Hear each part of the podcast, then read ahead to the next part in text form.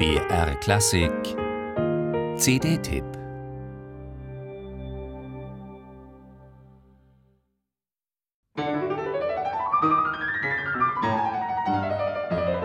Wer gerade wie ich den wunderbaren neuen Schostakowitsch-Roman Im Lärm der Zeit von Julian Barnes liest, für den ist diese CD die ideale Begleitung in diesen Tagen. Für alle anderen Schostakowitsch-Fans natürlich auch. Was der Roman eindrucksvoll schildert, ein Leben, das an Stalin zerbricht, kann man hier hörend nachvollziehen. Zwei großartige, aber völlig konträre Werke stellt der Pianist Michail Lifitz einander gegenüber. Das eine entstand kurz vor der großen Zäsur in Schostakowitschs Leben, das andere danach. Die große Zäsur, das war der berüchtigte Schmähartikel Chaos statt Musik, der 1935 von Stalin persönlich veranlasst in der Parteizeitung Pravda erschien.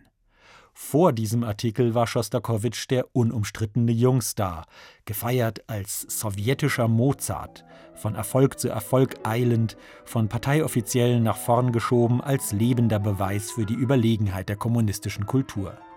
Nach dem Artikel lebte Schostakowitsch in permanenter Angst vor Verhaftung und Straflager. Vor der großen Zäsur schrieb er ungemein bissige, witzige Musik, oft kaltschnäuzig und satirisch, drastisch und sarkastisch, etwa die 24 Prelude Opus 34.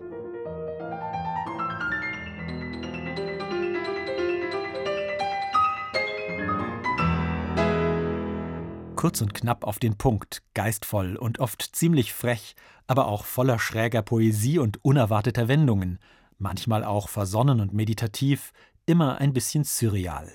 Die 24 Prelude, vollendet 1933, sind ein Werk des experimentierfreudigen, erfolgsverwöhnten und respektlosen Jungstars.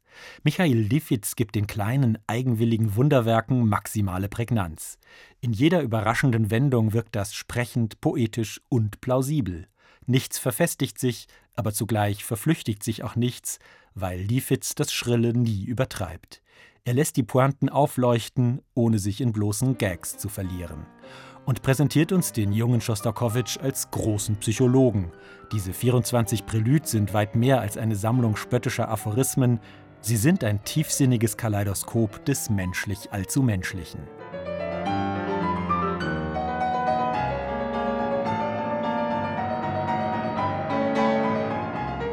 Ganz anders, viel staatstragender, pathetischer, düsterer, klanggewaltig und formal weit ausgreifend zeigt sich der reife Schostakowitsch. Nach der vernichtenden Kritik in der Pravda hatte sich sein Leben von einem Tag auf den anderen radikal verändert. Zeitweise schlief er mit gepacktem Koffer neben dem Bett, weil er Nacht für Nacht erwartete, dass ihn der berüchtigte Geheimdienst verschleppt. Doch Stalin spielte gern Katz und Maus mit den Künstlern. Für das 1940 entstandene Klavierquintett, eines seiner reifen Meisterwerke, bekam Schostakowitsch sogar den begehrten Stalin-Preis. Zu Stalins Inszenierung der Macht gehörte eben auch die Unberechenbarkeit.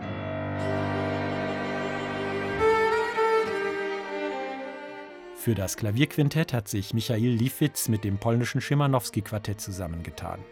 Gelegentlich könnte man sich bei den Streichern noch reichere Klangfarben vorstellen.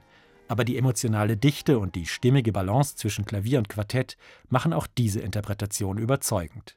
Kaum zu glauben, dass nur sieben Jahre zwischen den grundverschiedenen Werken liegen. In Julian Barnes Roman kann man nachlesen, wie Schostakowitschs Leben in zwei Hälften zerbrach. Hören kann man es auf dieser schönen CD.